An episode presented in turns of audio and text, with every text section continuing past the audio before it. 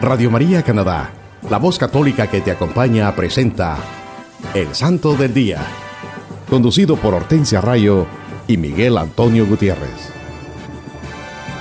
Aquí está la paciencia de los santos, los que guardan los mandamientos de Dios, los que prefieren morir antes que negar su fe. Aquí está la paciencia de los santos. Aquí está la paciencia de los santos, los que guardan los mandamientos de Dios, los que prefieren que negar su fe. Aquí está la paciencia de los santos. Hola mis queridos hermanos, es una bendición estar de nuevo con ustedes compartiendo la vida de los santos de nuestra Iglesia Católica en su programa El Santo del Día y Siete Minutos con Cristo. Reciban la gracia y la paz de Dios Padre y de Cristo Jesús, nuestro Salvador, desde Toronto a través de Radio María, Canadá. Para los que nos escuchan en cualquier parte del mundo, también pueden ir a la internet o al sitio de Google y escribir radiomaria.ca diagonal SDD y esto los llevará directamente al website o sitio en la internet del Santo del Día, donde podrán tener acceso a todos los episodios anteriores. Sí, mis hermanos, es una gran bendición hablar de la vida de los santos en este su programa El Santo del Día y Siete Minutos con Cristo. La santidad es el objetivo de la vida cristiana y nuestro verdadero propósito en esta vida. Tomemos la decisión de seguir las enseñanzas de nuestro Señor Jesucristo y dejarnos guiar, usar por el Santo Espíritu de Dios. Así nosotros nos cubrirá con su amor y su poder y podremos alcanzar la santidad que Dios nos ofrece. Hermanos, Dios es el caballero perfecto, es el, más respetuoso. Él no va a irrumpir en nuestras vidas, más bien Él nos invita a participar en la construcción de su reino, pero no solo quiere que nosotros consintamos en esto, Dios quiere que lo invitemos a permanecer en nuestros corazones y en nuestras vidas, y que colaboremos con Él, pero con todo nuestro amor hacia Él y hacia nuestros hermanos.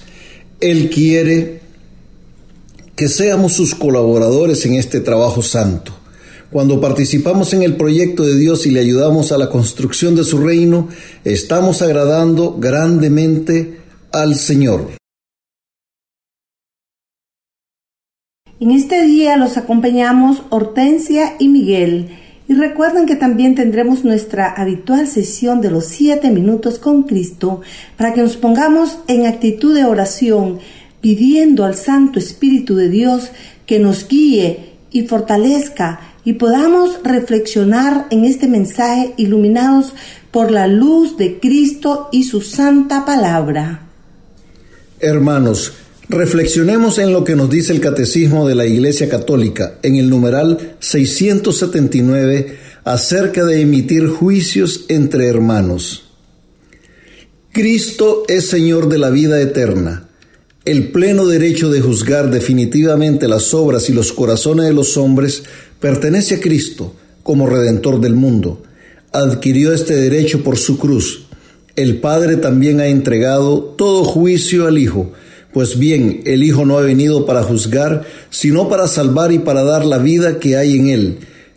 Es por el rechazo de la gracia en esta vida por lo que cada uno se juzga, ya a sí mismo.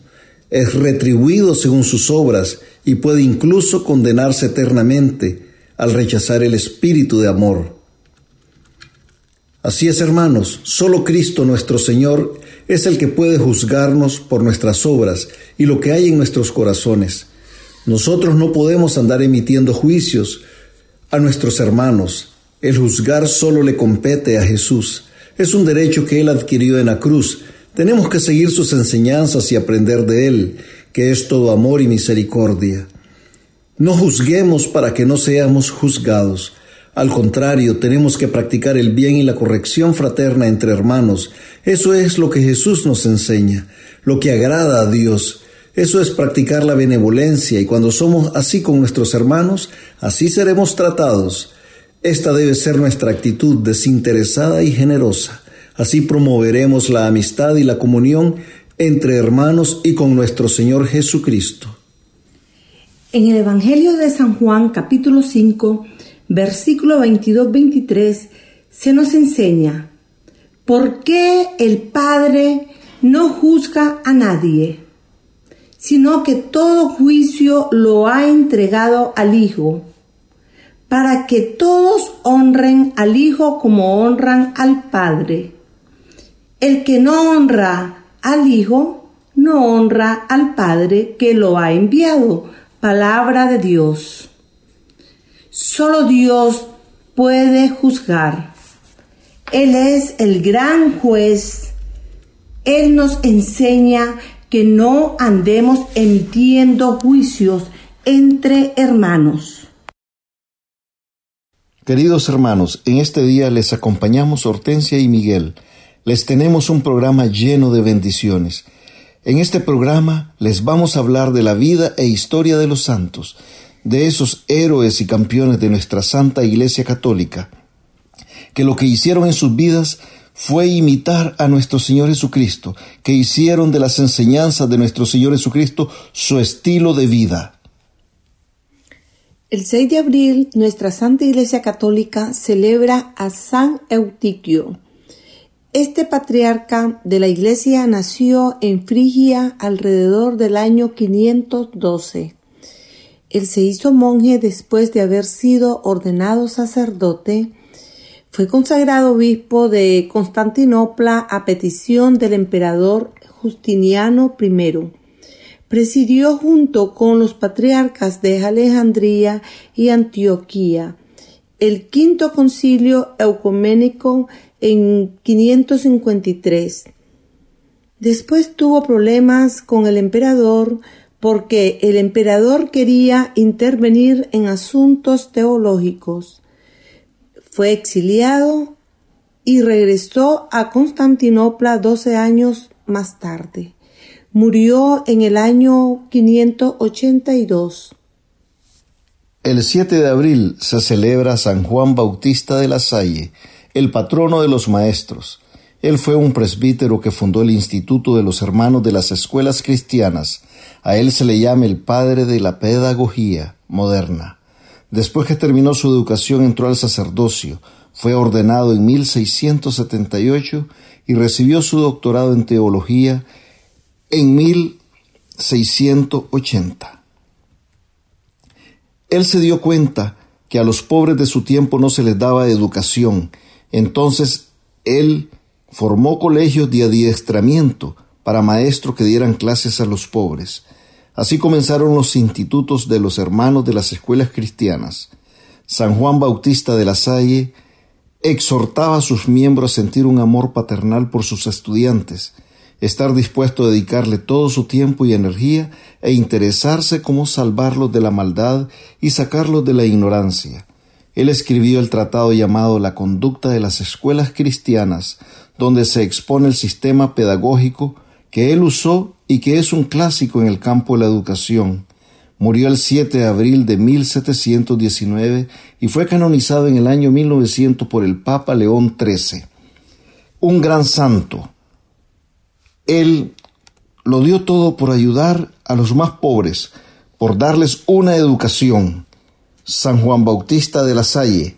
Por eso lo recordamos, queridos hermanos, todos los 7 de abril él fundó esos famosos colegios que nosotros conocemos como La Salle, pero también él dio mucho amor a sus estudiantes y les inculcó esa fe en nuestro Señor Jesucristo.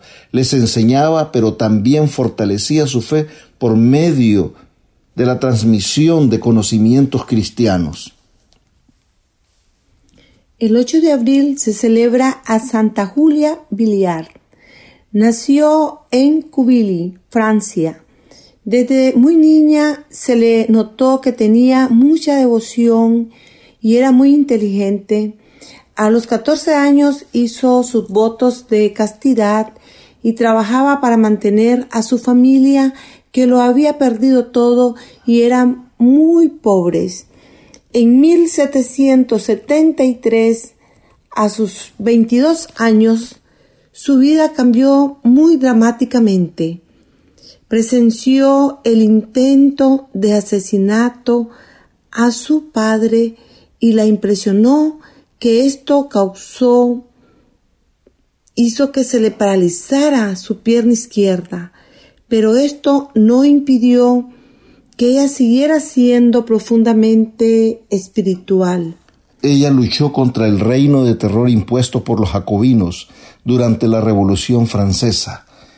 Estos jacobinos eran un grupo revolucionario extremista, miembros de la Revolución Francesa. Esta santa mujer fundó el Instituto de las Hermanas de Notre Dame. Tenían como propósito la enseñanza y la salvación de los hijos de los pobres. En 1804, Santa Julia se curó repentinamente de su parálisis. Esto sucedió cuando terminaba una misión de la iglesia. Después de muchos tiempos de servicio a Dios, murió el 8 de abril de 1816 y fue canonizada en 1970 por Pablo VI. Una gran santa, Santa Julia lo dio todo por Cristo, pasó muchos sufrimientos durante la Revolución Francesa, pero al final su fe, su fe la hizo sobrevivir, su amor a Cristo la hizo sobrevivir a todas estas tribulaciones. El 9 de abril celebramos a San Gauquerio. Él nació en Francia y recibió una buena educación cristiana. A los 18 años se retiró a vivir en soledad, pero poco a poco creció una comunidad a su alrededor y él les dio la regla de San Agustín. Muchos hombres santos se adiestraron en esta comunidad, entre ellos San Lamberto y San Esteban de Gramont. Él murió en el año 1194. También el 9 de abril se celebra San Demetrio. Él sufrió martirio durante la persecución de Diocleto, allá por el siglo III y IV él era ciudadano de Salónica y fue arrestado por proclamar su fe en Cristo. Luego lo mataron sin ningún proceso, estando él detenido. Al igual que San Jorge fue elegido patrono de las cruzadas, y algunos dicen haberlos visto entre las tropas. San Demetrio es todavía muy popular en el Oriente, y su fiesta se celebra con solemnidad en la liturgia oriental. San Demetrio lo celebramos todos los nueve de abril. El 10 de abril nuestra Iglesia Católica celebra a San Fulberto. Él nació en Italia, fue un alumno muy brillante que cuando uno de sus profesores se hizo papa, San Silvestre II, fue llamado a Roma. Él supervisaba las escuelas catedráticas y se le comparaba otros Sócrates y Platón fue obispo de Chartres y tenía un gran devoción por la Santísima Virgen María y compuso varios himnos en su honor. Murió en el año 1029. Un gran santo, San Fulberto, tenía una gran devoción por la Santísima Virgen María. Un hombre muy brillante, muy inteligente, pero que dedicó toda su inteligencia, todos sus talentos al servicio de Cristo al servicio de nuestra Santa Iglesia Católica. El 11 de abril se celebra a San Etanislao. Él nació en Polonia. Desde muy niño se le notaba la santidad. Estudió Derecho Canónico y Teología y en un gesto de humildad se negó a aceptar el diploma de doctor. Al morir sus padres, dio toda su gran fortuna a los pobres y se hizo sacerdote. Fue predicador y vicario general sus sermones transformaban maravillosamente a los que lo escuchaban. Fue elegido obispo de Cracovia. San Etanislao le reprochó la mala vida que llevaba el rey de Polonia y su mala conducta. En una ocasión advirtió al rey con la excomunión. Esto enfureció al rey. El rey no cambió su conducta y, y San Estanislao lo excomulgó, pero esto le costó la vida al santo, ya que el rey lo asesinó en una capilla. Él fue canonizado en el año 1253 por el Papa Inocencio IV, un gran santo San Estanislao que lo recordamos todos los 11 de abril. Él entregó su vida por amor a Cristo. Él denunció el pecado, sirvió a Cristo con todo su ser, con toda su capacidad, con todo su amor, y esto le costó la vida. A él lo martirizaron por denunciar el pecado. El 11 de abril estamos celebrando a Santa Gema Galgani. Nació en Italia el 12 de marzo de 1878. Tenía casi 20 años cuando enfermó de tuberculosis. Los doctores le dijeron que esta enfermedad era incurable. Después de innumerables oraciones a San Gabriel, se curó por completo.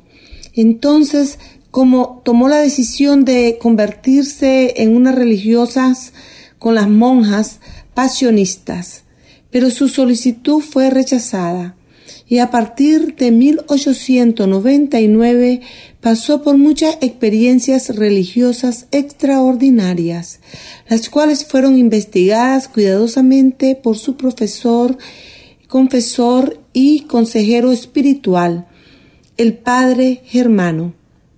Las marcas de la crucifixión de Cristo, o sea, los estigmas, aparecieron en sus manos y pies en forma seguida por más de 18 meses y tenía frecuentes éxtasis y visiones. En 1902 regresó a enfermarse de nuevo y fue amada por el Señor en 1905. Su fama de santidad se extendió rápidamente por todo el mundo. Fue canonizada por Pío XII en el día de la Ascensión, en 1940. Santa Gema de Galgani, una santa muy conocida, que recibió esas bendiciones de las marcas de la crucifixión de Cristo, los estigmas. Ella fue una gran testigo del amor de Cristo. Ella, Santa Gema Galgani, fue una gran santa. Todos la recordamos porque es una santa muy conocida y a la que se le atribuyen muchos milagros. Ella tiene muchos devotos. Bendita sea Santa Gema Galgani. El 12 de abril nuestra Santa Iglesia Católica celebra San Julio I. Fue elegido Papa en el año 337. Después de San Marco. En ese entonces la iglesia estaba siendo atacada por la corriente arriana, pero esta herejía fue condenada en Nicea. En ese tiempo San Atanasio de Alejandría era perseguido por los arrianos. El Papa San Julio I dedicó su vida a combatir a los herejes arrianos y fue un gran defensor de la Santa Sede. Murió en el año 352. Queridos hermanos, Reflexionemos por qué los bienaventurados, los santos, estos hombres y mujeres que se convirtieron en amigos de Jesucristo, alcanzando la santidad, cómo ellos alcanzaron su conversión. Y de una manera, al alcanzar esa santidad, ellos se volvieron mejores personas, llenos de amor, de humildad, de paciencia, serviciales y grandes imitadores de Jesús ¿Por qué ellos experimentaron este gran cambio en sus vidas? Simplemente porque ellos dirigieron su mirada a Dios. Ellos escucharon la voz de Dios en sus vidas. Ellos tomaron la decisión de cooperar con Dios y cumplir su voluntad durante los años que vivieron su vida terrena entre nosotros. Los santos descubrieron que su propósito verdadero como cristianos era y es la santidad ellos decidieron con sus pensamientos, palabras y acciones siempre glorificar a Dios. Ellos se dieron cuenta que cada momento es una oportunidad para hacer la voluntad de Dios. Los santos conocieron lo que Dios obró en ellos y pusieron en sus corazones que lo más importante, más importante que todos, era haber vivido haciendo la voluntad de Dios. El propósito de Dios para nuestras vidas está muy claro. Él nos lo dice en el libro del profeta Misquea, capítulo 6, versículo 8. Se te ha declarado, hombre, lo que es bueno, lo que Yahvé de ti reclama. Tan solo practicar la equidad, amar la piedad y caminar humildemente con tu Dios. Palabra de Dios. Esto es lo que Dios quiere de nosotros, mis hermanos. Que hagamos el bien, él solo reclama que seamos buenos para recibir esas bendiciones abundantes que Él quiere darnos. En este tiempo tenemos que acogernos a esta invitación que Dios hace en esta santa palabra del libro del profeta Miqueas. Hagamos el bien, practiquemos la equidad, amemos la piedad y caminemos humildemente con Dios. Cuando caminamos con humildad junto con Dios, vamos a poder cumplir con todo lo anterior que Dios nos pide y reclama. Al caminar humildemente, le estamos permitiendo que nos tome de la mano y nos guíe. ¿Cuántas veces nos soltamos de la mano de nuestro Padre Celestial? Y corremos a prisa en direcciones que ni siquiera sabemos dónde nos conducen, porque no tenemos la humildad de dejarnos guiar por el Señor y poner todo en sus manos santas. Practiquemos la humildad y dejémonos que se convierta en parte de nuestro estilo de vida cristiana. Sí, hermanos, hagamos siempre la voluntad de Dios y entonces vamos a tener esas grandes recompensas en nuestras vidas. Dios nos ha hecho muchas promesas, pero también nosotros ponemos que poner de nuestra parte al vivir en gracia para ser merecedores de todas esas promesas. En esta semana, hermanos, esta semana santa, esta semana en que el Señor entregó su vida por nosotros, reflexionemos en su palabra, en ese gran sacrificio que Él hizo por nosotros. Reflexionemos y agradezcámosle al Señor, agradezcámosles por todo ese infinito amor y misericordia que Él nos ha dado al enviar a su Hijo nuestro Señor Jesucristo a redimirnos por su muerte en la cruz. Es el regalo más grande que Dios nos ha dado a nosotros, el regalo más grande, más precioso, su Hijo amado que murió en la cruz por nosotros.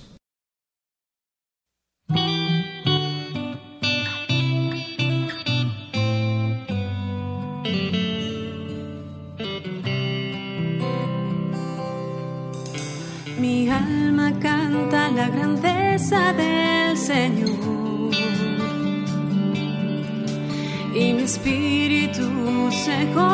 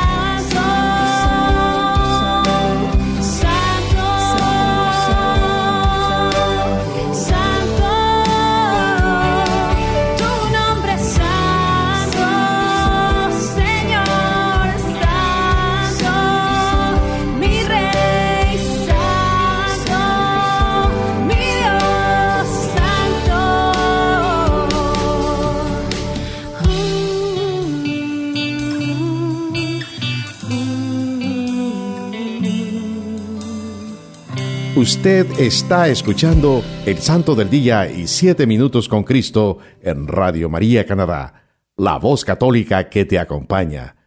Nuevamente con ustedes, Hortensia Rayo y Miguel Antonio Gutiérrez. Hola mis queridos hermanos, Dios les bendiga hoy y siempre. Bienvenidos a una nueva emisión de Siete Minutos con Cristo, en esta nueva transmisión de Radio María Canadá, la voz católica que te acompaña. Les saluda su hermano Miguel. Y nos dice la santa palabra de Dios, el Evangelio según San Lucas, capítulo 23, versículos del 35 al 43. Estaba el pueblo mirando, los magistrados hacían muecas diciendo, a otros salvó, que se salve a sí mismo, si él es el Cristo de Dios, el elegido. También los soldados se burlaban de él y acercándose le ofrecían vinagre y le decían, si tú eres el rey de los judíos, sálvate. Había encima de él una inscripción, este es el rey de los judíos. Uno de los malhechores colgados le insultaba, ¿No eres tú el Cristo? Pues sálvate a ti y a nosotros. Pero el otro le respondió diciendo, ¿es que no temes a Dios, tú que sufres la misma condena? Y nosotros con razón, porque nos lo hemos merecido con nuestros hechos. En cambio, éste nada malo ha hecho. Y decía, Jesús, acuérdate de mí cuando vengas con tu reino. Jesús le dijo, yo te aseguro, Hoy estarás conmigo en el paraíso. Palabra de Dios. Te alabamos, Señor. Hermanos míos, Dios nuestro Padre Omnipotente les bendiga hoy y siempre. Que la gracia transformadora de nuestro Señor Jesucristo los envuelva y el Santo Espíritu de Dios los cubra con su infinito amor y poder.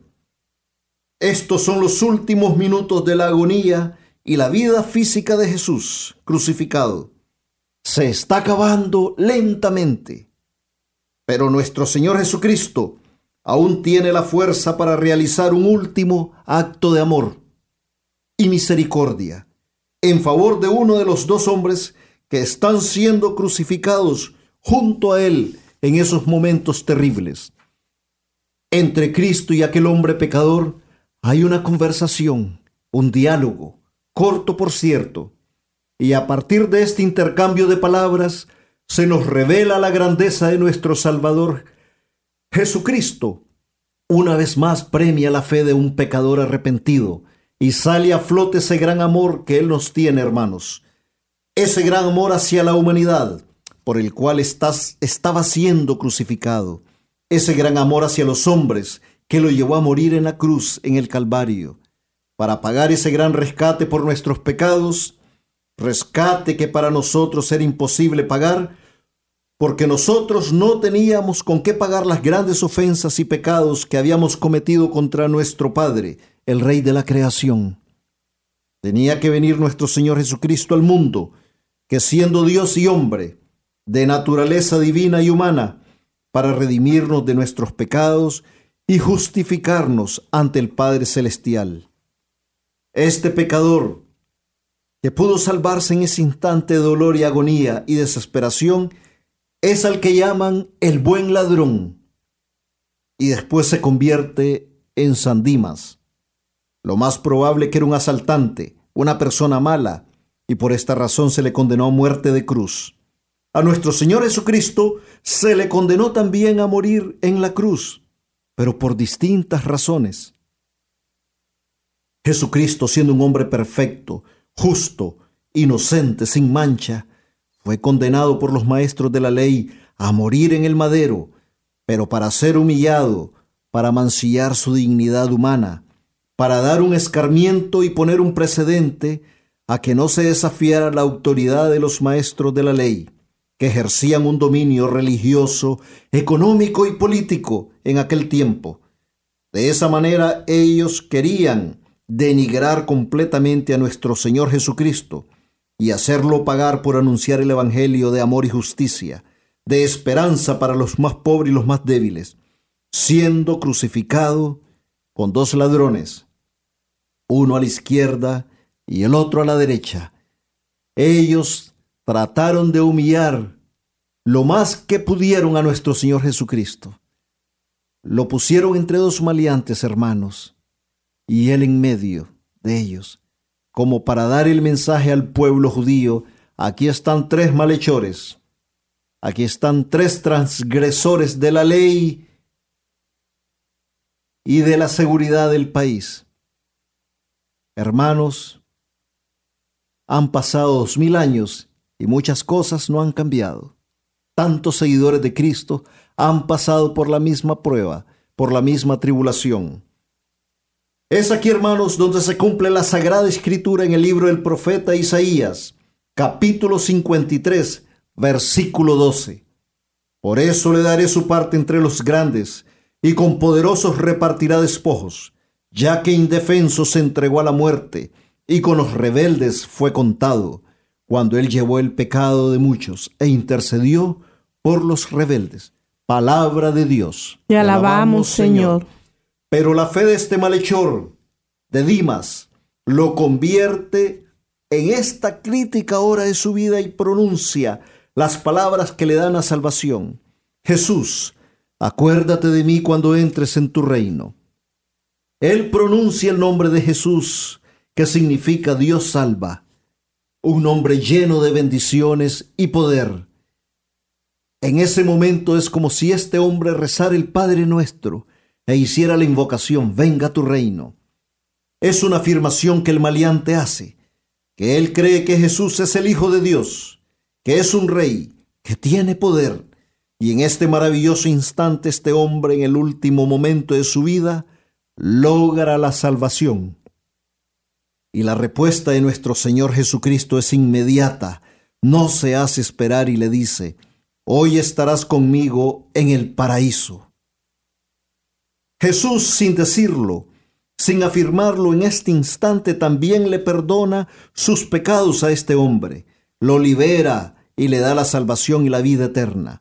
Con el poder que emana de su gran amor le premia su fe. Dios recompensa a Dimas porque reconoce a Jesucristo como su Hijo, como su enviado, y le perdona todo lo malo que había hecho anteriormente. Nuestro Señor Jesús solemnemente canoniza a Dimas en la cruz, algo único y que no se ha repetido en la historia de la santidad. Es una promesa de un reino de amor, de luz y paz. Es una promesa para nosotros también, hermanos. Dios siempre cumple sus promesas. Este hombre que es salvado en este preciso instante, en el que se somete a la voluntad de Dios, es el que ahora conocemos ya lo decía, como San Dimas, el paraíso tiene que ser nuestro anhelo, hermanos, es la meta de nuestro caminar, es resucitar a una vida plena en la presencia de Jesucristo, que Él nos ofrece a través de su sacrificio e inmolación en la cruz. Es la esperanza que Él nos da en su resurrección y la vida en la gloria de Dios. Este milagro que se da en la cruz esta salvación del malhechor es lo que nos da confianza a todos nosotros, que somos pecadores, que nunca es tarde para arrepentirnos de nuestros pecados, que si creemos en nuestro Señor Jesucristo y lo reconocemos como nuestro Salvador y el Rey de Reyes y Señor de Señores, podemos ser salvados, porque Él tiene el poder para salvar, para transformar nuestras vidas, no importa cómo el pecado la haya desfigurado. Él puede reconstruir todo lo que está destruido y edificarnos de nuevo a como fuimos originalmente creados, a la imagen y semejanza de Dios. Nuestro Señor Jesucristo nos da su amor incondicionalmente y la oportunidad de volver a empezar. Cada minuto en nuestras vidas es una oportunidad de arrepentirnos y empezar de nuevo. Jesús le decía a Santa Faustina Kowalska, que ni todos los pecados del mundo superaban su misericordia, pero que el recipiente necesario para recibir esa misericordia es la confianza del alma que viene a buscar su perdón. Este hombre clavado en la cruz junto a Jesús tuvo esa confianza en el Maestro y halló el perdón que el otro no quiso buscar por falta de fe y amor.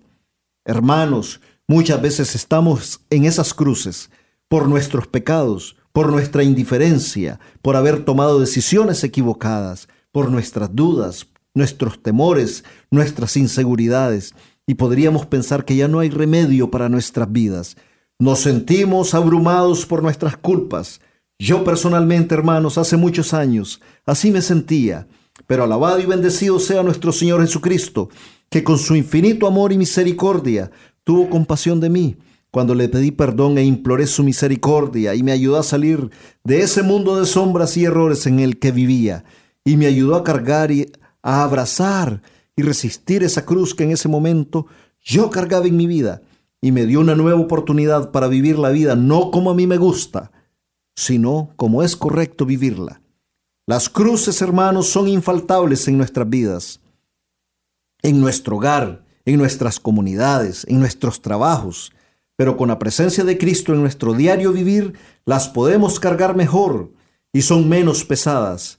Este es un caminar y día a día tenemos que agradecer a Dios todos los días por todas las bendiciones que Él derrama sobre nosotros y también hacernos un examen de conciencia y reconocer nuestros pecados, nuestros, es nuestros errores e implorar el perdón del Señor y pedirle que nos guíe y nos guarde las tentaciones y de todo mal.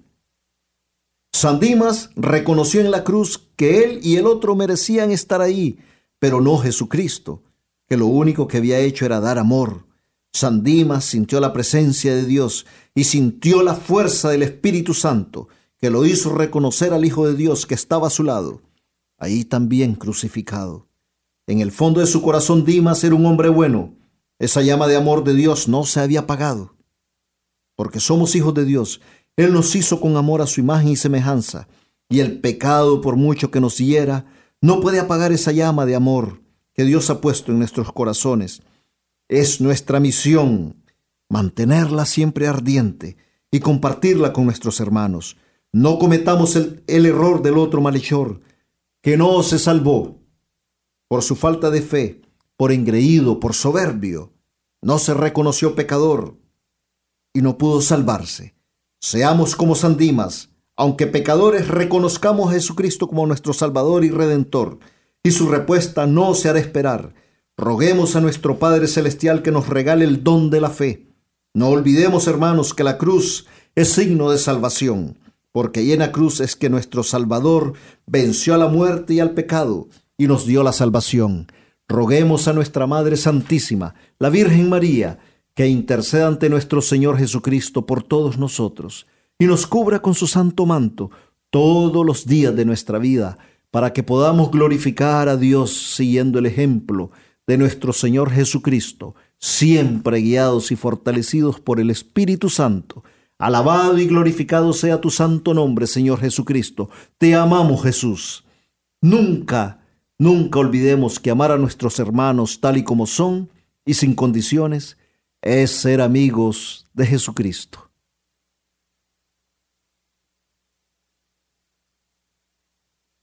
Llegamos al final de nuestro programa por hoy. Muchas gracias por acompañarnos y recuerden seguir en sintonía de todos los programas de nuestra emisora Radio María Canadá, la voz católica que te acompaña. Hasta la próxima.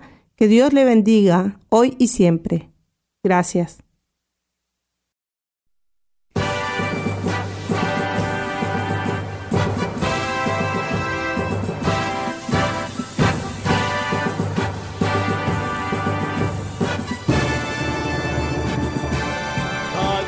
La paciencia de los santos, los que guardan los mandamientos de Dios,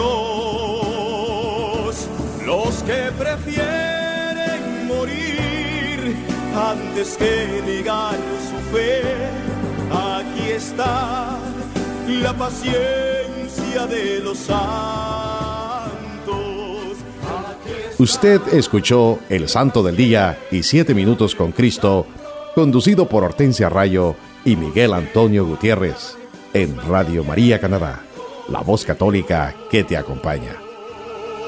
Los que prefieren morir antes que negar su fe, aquí está la paciencia de los santos.